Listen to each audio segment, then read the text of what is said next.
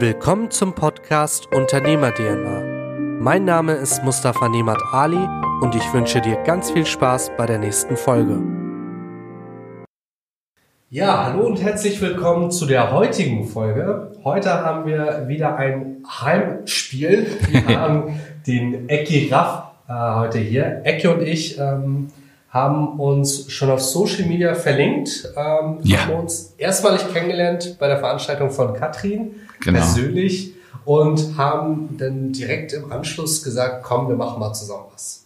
Genau, ja, also wie das so ist. Also tatsächlich, als ich äh, gepostet habe, ich packe meine Koffer. Genau, stimmt. Ne? So also ich war zu Katrin und dann hast du dann drunter geschrieben als Kommentar, dann bis gleich. Bis später. Oder bis später. Oder ach, jetzt lernen wir uns endlich mal persönlich kennen. Was ja ganz cool ist, dass dein Büro ähm, genau gegenüber von meinem alten Studio liegt. Also vor sechs Jahren wären wir Nachbarn gewesen. Bisschen versetzt er jetzt. Hm. Ecki, stell dich vielleicht mal ganz kurz vor. Sag mal, was du machst, ähm, wer du bist und was dich auszeichnet. Oh ja, ähm, und das in ganz kurz ist relativ schwierig, nach diesem langen Leben, was ich bis jetzt schon geführt habe. Äh, mein Thema ist immer schon gewesen Sprache und Kommunikation mhm. auf ganz vielen verschiedenen Ebenen. Im Moment mache ich sehr viel im Bereich Fotografie und Videografie komme aber eigentlich aus, äh, aus einer ganz langjährigen Radiohistorie. Also ich war lange beim Radio, den klassischen Weg, mhm. Praktikant, studentische Hilfskraft, Volontär, Redakteur, Moderator, dann irgendwann Leiter einer Musikredaktion und dann Programmdirektor. Also von ganz unten nach ganz oben. Tatsächlich. Cool. tatsächlich. Tatsächlich bin ich damals mit einem Demo-Tape von meiner Band in den Radiosender, der bei mir gegenüber eröffnete, gegangen und habe in der Musikredaktion gesagt, hier, wir sind die geilste Truppe der Stadt. Ihr müsst unsere, unsere, unsere Kassette spielen.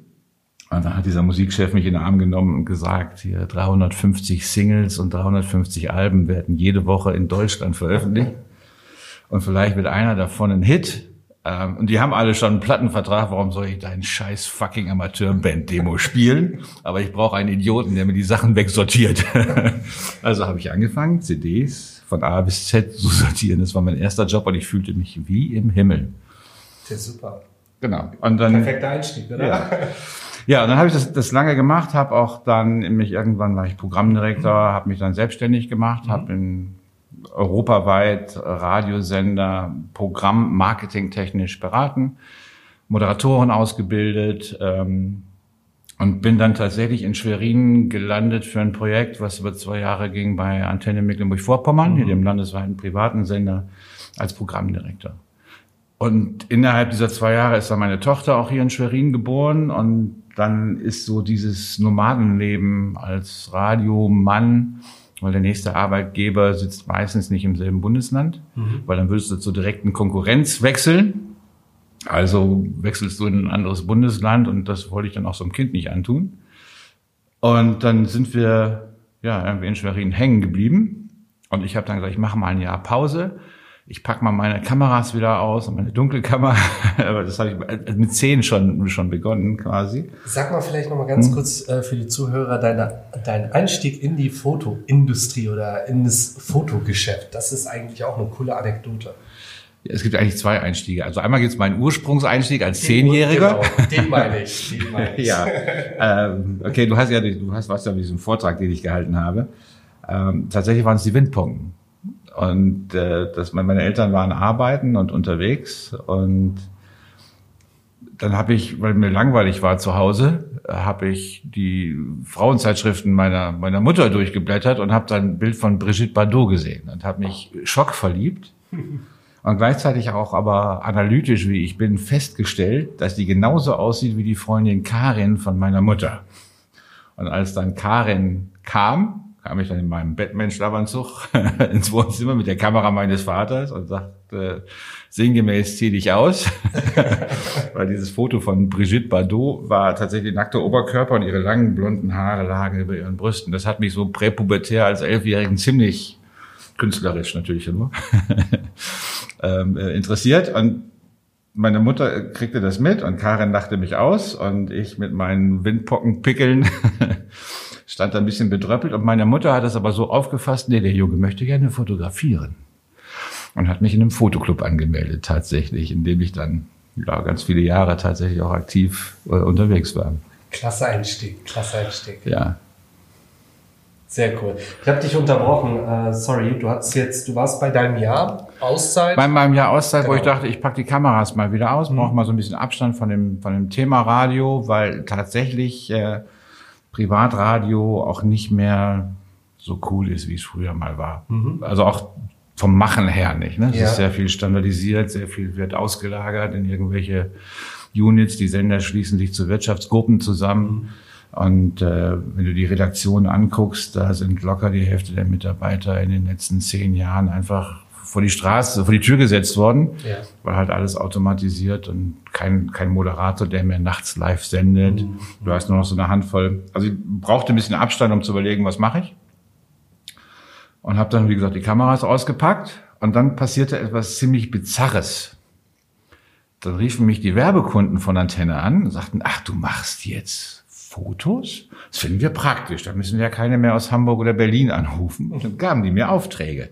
Also Kleinigkeiten, ne? Aber äh, sehr spannend hier für, für eine große Brauerei in der Region. Wer könnte das sein? Lübzer? die hatten dann irgendwie so einen Termin mit Axel Prahl, dem Tatortkommissar aus Münster. Okay. Der ist ja bekennender Lübzer-Trinker und den hatten sie irgendwie an Schweriner See eingeladen mit einer Kiste Bier. Und äh, ich durfte das, das war einer meiner ersten Jobs als Fotograf. Also tatsächlich doch ganz schön gehadert mit Blendebelichtung und ISO. Und aber ich hatte gleich einen Promi vor der Linse und das war, war ziemlich cool. Müssen wir mal gucken, ob wir nachher die Bilder noch finden. Äh, ich könnte dir, ich habe, ich kann dir auf jeden Fall zwei okay, zuschicken. Also ich habe zwei, drei von den von den seltsam bearbeiteten Fotos sehr, sehr auch noch irgendwo sogar auf meinem Handy.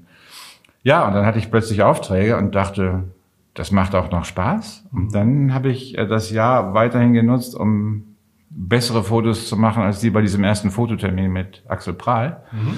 Und bin zu Fotografen gefahren, die mich immer schon inspiriert haben. Hab die angerufen und das ist manchmal ja im Leben, fragst du dich, oh, wie komme ich an so jemanden dran? Manchmal reicht eine E-Mail oder du rufst da halt im Studio und sagst, hallo, ich bin Ecki. Ich finde ziemlich cool, was du machst. Ich würde dir gerne zwei Tage über die Schultern gucken. Kostet das was?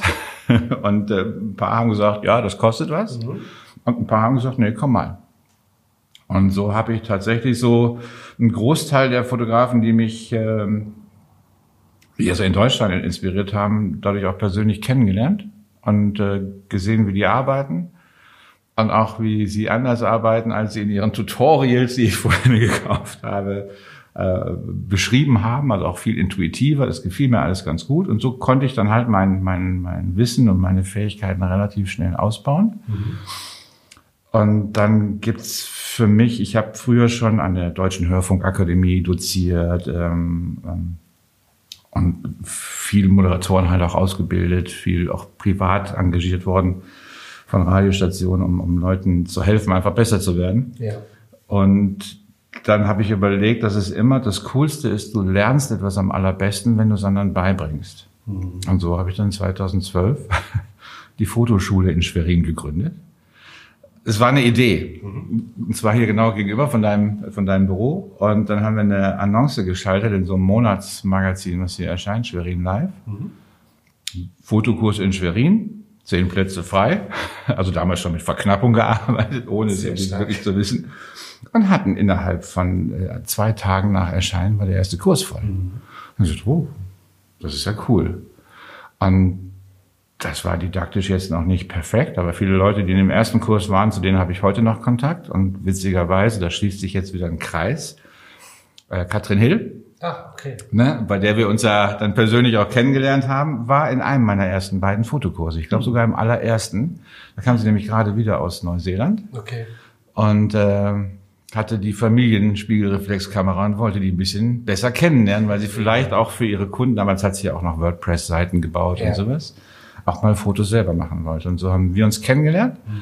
und auch von Anfang an schätzen gelernt. Und heute freue ich mich, dass äh, wenn sie, wenn sie Fotos braucht, dass sie mich anruft oder wenn halt so ein Event ist, dass sie mich dann auch als Speaker engagiert, mhm. um ein paar Sachen zu erzählen. Ja, das ist natürlich super, wenn man diese Verbindung dann noch äh, von damals hat. Und der Punkt ist eigentlich genial. Ne? Du hast ja wirklich rausgesucht, wen findest du interessant und hast die Leute einfach angeschrieben. Ja. Und ähm, das heutzutage ist schon fast unvorstellbar. Ne? Wenn ich mir vorstelle, gut, du willst so einen großen Speaker oder einen Coach mal ansprechen und schauen, ob du ihm mal hinter die Schulter schauen mhm. kannst, dann ist es in den meisten Fällen gegen ein Entgelt möglich, aber kostenlos schon gar nicht. Ja, ähm, stimmt. Die haben, können dich ja auch auf ihre, also manche von den Fotografen haben ja auch Geld genommen. Ja, also okay. damals war heute ja auch eine große Social Media Größe Calvin Hollywood. Okay. Ich weiß nicht, ob die das so sagen. Ja. Der hat ja damals Fotoworkshops gegeben und den konntest du für 500 Euro am mhm. Tag für dich ganz alleine haben. Und dann bin ich zu dem nach Oftersheim, da in seinen, in mhm. den alten umgebauten Friseursalon in so einem Hochhaus, wir nennen das ja Westplatte. äh, also eine ziemlich räudige Gegend. Äh, und dann waren wir da und, und haben, äh, er hat ein Model dann sogar in diesem Preis noch mit drin gehabt. Dann haben wir einen Tag lang fotografiert und mhm. gefotoshoppt und uns unterhalten. Und das war tatsächlich befruchtend, sodass der Kontakt, heute ist er verhältnismäßig lose, ähm, aber auch über lange Zeit auch bestehen blieb. Und das tatsächlich ist es aber so, dass mich inspirieren auch Fotografen aus USA mhm. oder aus, aus, anderen, aus anderen Ländern. Und was ich habe mal ganz früher, also nach dem Abi habe ich erstmal eine kaufmännische Ausbildung gemacht, also Import-Export-Kaufmann, und da hatten wir schon Verkaufstrainings. Mhm. Ähm, das war in den 80er Jahren. Und da habe ich zum ersten Mal diesen Spruch gehört, ein Nein hast du ja schon.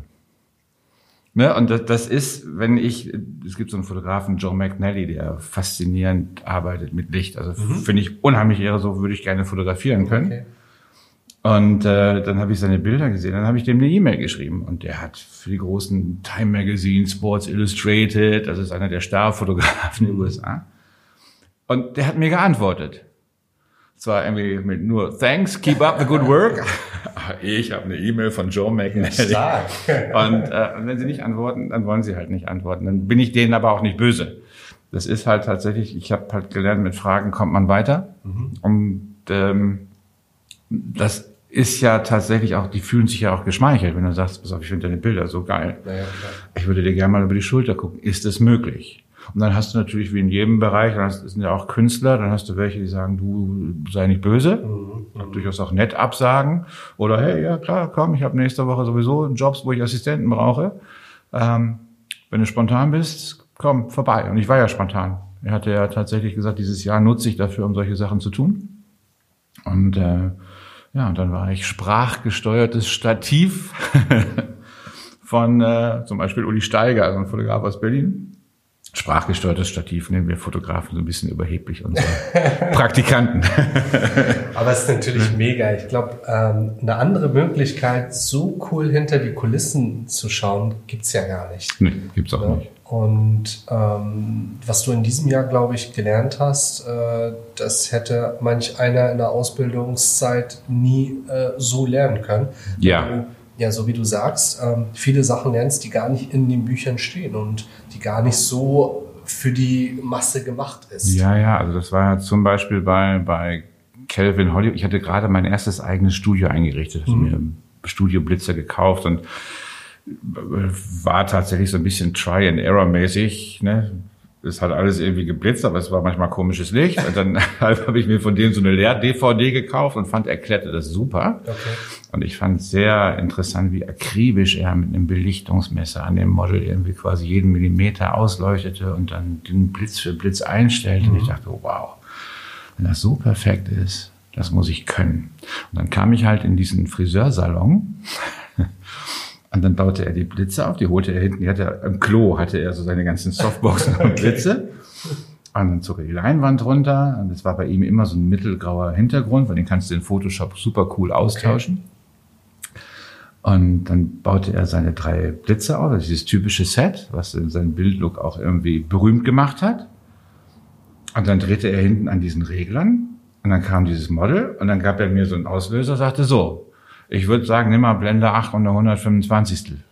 Und ich so, Moment. Jetzt kommst du doch mit deinem Belichtungsmesser. Ich habe doch deine verdammte DVD gesehen. Dann guckt er mich an und sagt, ah, pappelapapp. Ich habe das schon so oft gemacht. Ich weiß, ich stelle die ungefähr auf 8. Und wenn es zu hell ist, drehe ich entweder an der Kamera oder hinten an dem Blitz. Ich so, okay. Jetzt habe ich etwas sehr Wichtiges für mein Leben gelernt.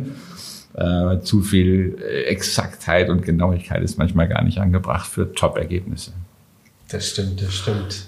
Ja. ja, und mit der Zeit äh, weißt du halt so, wie er sagt, papalapap, okay, ähm, du merkst halt einfach, was geht und was nicht geht. Und wenn ja. es nicht geht, weißt du halt, was du ändern sollst. Bestes Beispiel Kochen. Wenn ja. ich mich mit meiner Mutter vergleiche, mhm sie schreibt mir alles fein säuberlich auf. Ich mache das wirklich komplett millimetergenau. Okay. Es wird nicht so, wie es ist. Okay. Und wenn ich frage, woran hat es gelegen, dann sagt sie, ja, weiß ich auch nicht. Das ist halt Gefühl. Die Antwort könnte ich dir sogar auch geben. Ja. Weil Kochen ist auch eines meiner großen Hobbys, okay. meiner großen Leidenschaft. Es wird auch demnächst von mir einen neuen Podcast geben, den Topfcast. Hey, cool. Äh, und das ist, äh, auch das ist wieder eine Idee, die ich äh, bei einem Workshop, wo ich selber war, wo, es ein bisschen um Lebensplanung ging, irgendwie dann hatte, ich mache mal so ein Diätkochbuch mit Sterneköchen. Mhm. Und dann habe ich da drauf geguckt, das ist eigentlich eine geile Idee. Ne? und dann habe ich überlegt, wie könntest du die umsetzen? Und dann habe ich einen Freund, der mit vielen Sterneköchen zusammenarbeitet. Okay. Den habe ich angerufen und sag mal, wie findest du das? Das finde ich eigentlich ganz cool. Lass uns das noch ein bisschen erweitern. Und dann haben wir letzte Woche uns tatsächlich äh, bei ihm zusammengesetzt und er hatte die ersten acht Sterneköche im Boot. Wo ich so dachte, wow, cool. Fragen hilft auch hier wieder. Ja, wieder vorne. Und, äh, und tatsächlich starten wir dann nächstes Jahr mit, das ist eines der Projekte fürs nächste Jahr. Also so ein Herzensspaßprojekt. Mhm.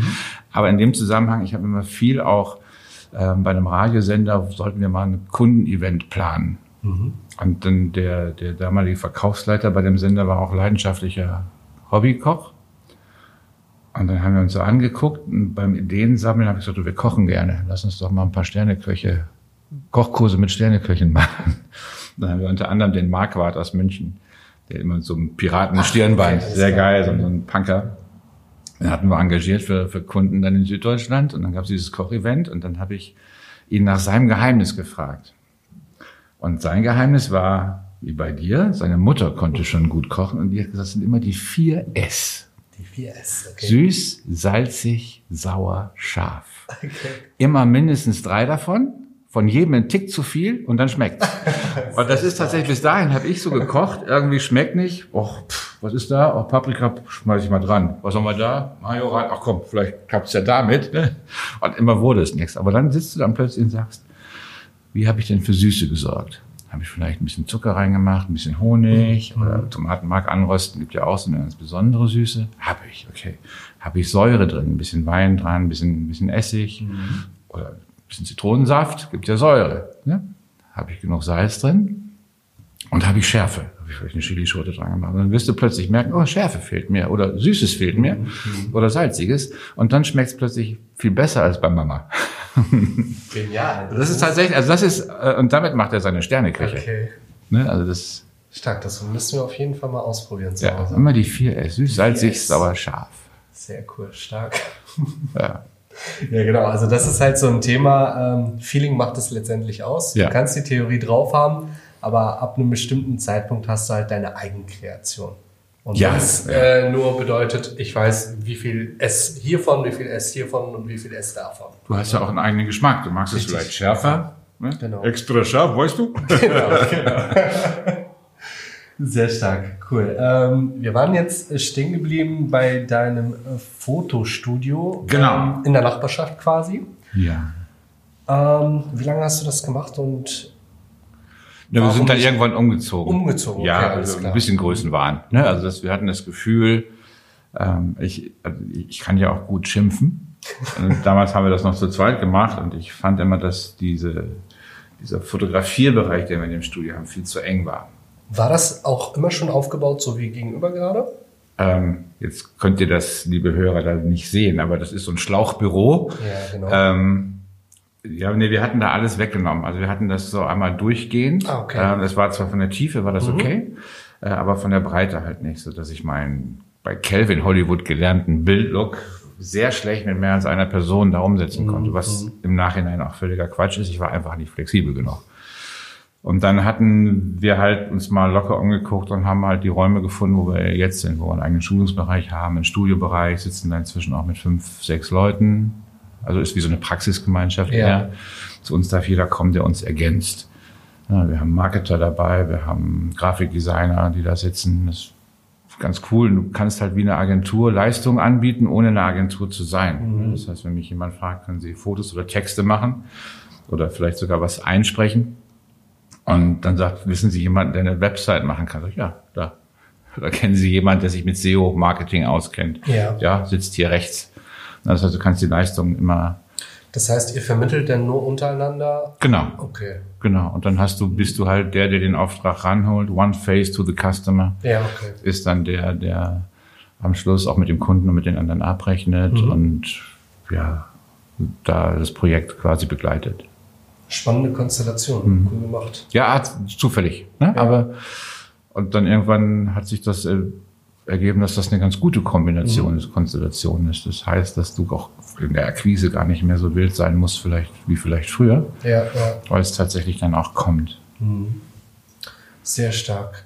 Ähm, du hattest erwähnt, dass ihr für 2020 ein Projekt habt mit dem Podcast. Ihr habt ja, beziehungsweise du hast ja schon einen eigenen Podcast. Ja, die Glückshäppchen. Genau, haben wir heute Ja. Mhm. Morgen auch vom Büro ein bisschen reingehört. Ähm, echt sehr, sehr cool gemacht. Und da seid ihr auch relativ frisch dabei, ne?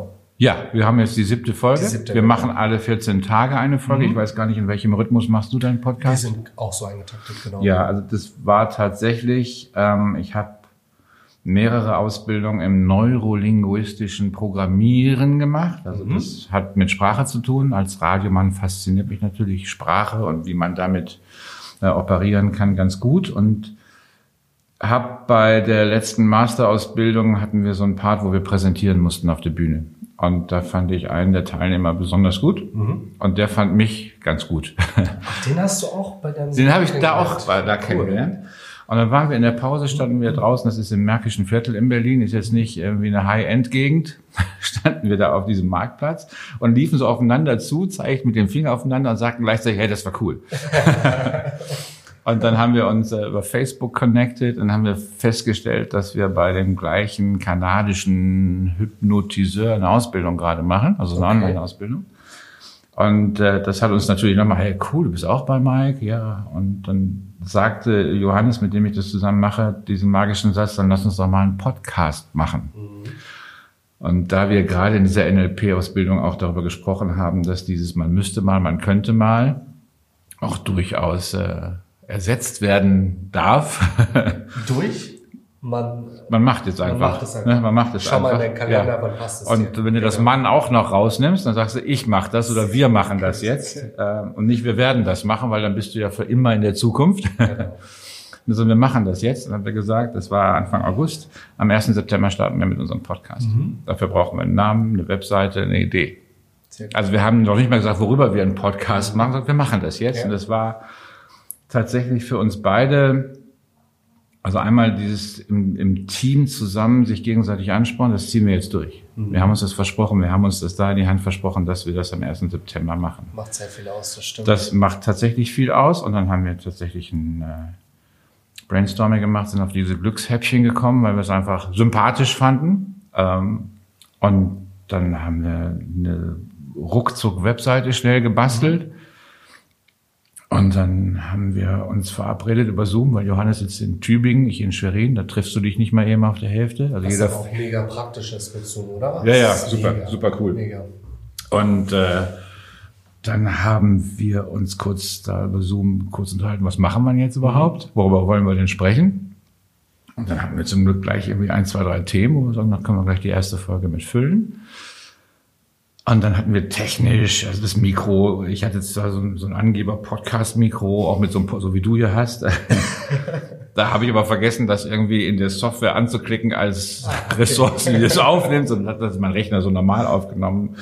Ähm, dann habe ich äh, das auch von meinem Arbeitsplatz aus gemacht. Das heißt, die Kollegen, wenn die dann zum Rauchen gingen oder wenn ein Kunde reinkam, das Türknallen, hallo, alles im Hintergrund. Und was aber ganz cool war, wir haben nur im Vorgespräch uns, das mache ich auch mit Leuten, die ich jetzt coache, wenn die zum Beispiel Reden halten oder was präsentieren müssen, dass du so drei Diamanten immer hast. Ne, also die drei Punkte, die du auf jeden Fall rüberbringen musst. Und je nachdem, wie viel Zeit du hast, kannst du dir halt auf diese drei Punkte unterschiedlich viel Zeit verteilen. Aber diese drei Sachen, Botschaft möchtest du vielleicht rausbringen, die haben wir uns aufgeschrieben. Und dann haben wir noch kurz bevor wir losgelegt haben gesagt, wie lang wollen wir eigentlich machen? Oh, mach's mal ungefähr so eine halbe Stunde, oder? Ja, okay. Und dann hat keiner von uns eine Uhr angestellt. Zack, drei Stunden. nee, und dann war der erste Podcast 29 Minuten. Wow. Ja. Fast Punktlandung. Und fast Punktlandung. Und seitdem haben wir gesagt, okay, dann stellen wir jetzt nie mehr die Uhr. Und dann ging es halt darum, wie kriegen wir das professionell verpackt. Und dann hatte ich einen Job hier beim, beim NDR, beim Norddeutschen Rundfunk, habe Moderatoren fotografiert. Und äh, da lief mir eine ehemalige Kollegin, Katrin Feisner, über den Weg, die früher Moderatorin bei Antenne MV war, als ich dort war. Und dann sagte ich, Mensch, Katrin, wo du hier gerade stehst, hast du gerade Mittagspause? Ja. Kannst du mal ins Studio gehen? Kannst du mal sagen, Glückshäppchen, Erfolgsstrategien für dein Mehr vom Leben? Bitte so zehn Versionen und schickst du mir das mal per WhatsApp? Dann hat sie, ja, okay, das mache ich, dafür habe ich Zeit. Dann hat sie, als ich aus dem beim NDR rauskam, hatte ich es halt schon auf dem Handy und äh, habe Johannes angerufen und gesagt, okay, wir haben ein Intro. Und dann habe ich noch ein bisschen Keyboard unten drunter gespielt und Ja, das so ist jetzt unser Intro, cool, ja. Cool. Ne? Das ist äh, spannend. Guck mal, wir waren Nachbarn. Du hast mit deinem Podcast einen Monat nach mir angefangen. Okay. Wir sind Ja. parallel fast. Ja, sehr cool. siehste. Wir haben nämlich im August angefangen und sind jetzt bei Folge 9. Müsste ja dann passen. Zwei Genau, wir voraus. sind bei sieben. Genau, Genau. also zwei voraus, Ja. richtig. Sehr, sehr cool. Ähm, ich finde es auch immer spannend beim Podcast, ähm, was teilweise für Messages bei rumkommen, die man vielleicht primär gar nicht auf dem Schirm hat. Weil du hattest ja gesagt, ihr habt eure drei Diamanten und Ja. da einen Fokus drauf. Aber so wie heute zum Beispiel mit, den, mit der Hintergrundinformation einfach mal fragen. Guck mal, Ja. ob du äh, was machen kannst Ja. oder was lernen kannst. Ähm, das, das ist halt das Charmante bei der ganzen Geschichte. Ne? Und Ja. das finde ich super. Und ich muss halt auch ehrlich gestehen, ich nutze es halt auch, um mich selbst weiterzubilden. Ne? Und Ja. lade halt auch Leute ein, die ich cool finde, die ich inspirierend finde, um einfach mal zu schauen, was war, der, wie war deren Vita, äh, wie ist es verlaufen und welche Mehrwerte kann ich für mich rausziehen. Ne? Und das ist natürlich super, wenn man da beidseitig fährt und ähm, in, dies- in solchen Gesprächen sich einfach was entwickelt. Und das finde ich halt sehr, sehr cool. Ja, das ist es in der Tat, weil das äh, bei mir ist ja auch so, ich, hast du auch so Sachen in deinem Kalender stehen, wo du dich zu irgendwas verpflichtest pro Tag für dich selber, Sport machen. Ja. Ich sehe ja immer auf Instagram, du läufst jeden Morgen um Pfaffenteich. Ich kann hier mal einen kleinen Einblick in den Kalender geben. Ja, zeig doch mal. gerade auch auf. Und, und, und, und, zack. Das ist noch relativ entspannt jetzt. Ja. Ähm, aber ansonsten sieht es wirklich so aus, dass jeder Tag komplett durchgetaktet ist. Ne? Ja. Äh, bei mir ist es halt auch so, wenn ich meinen Kalender nicht habe, dann weiß ich auch nicht, was morgen ansteht. Ach so, das so meinte ich das gar nicht. Was ich in meinem so. Kalender tatsächlich drinstehen habe, ist zehn Minuten schlauer werden am Tag. Ei, okay. Ja, und das ist ähm, äh, tatsächlich so, ich verfolge, also ich lerne unheimlich gerne. Ja. Immer schon. Ich sage Dinge auf wie ein Schwamm. Ich habe immer auch schon gerne Menschen gefragt. Ich komme ja gebürtig da aus der Ecke von Düsseldorf. Das heißt, wir reden eh den ganzen Tag.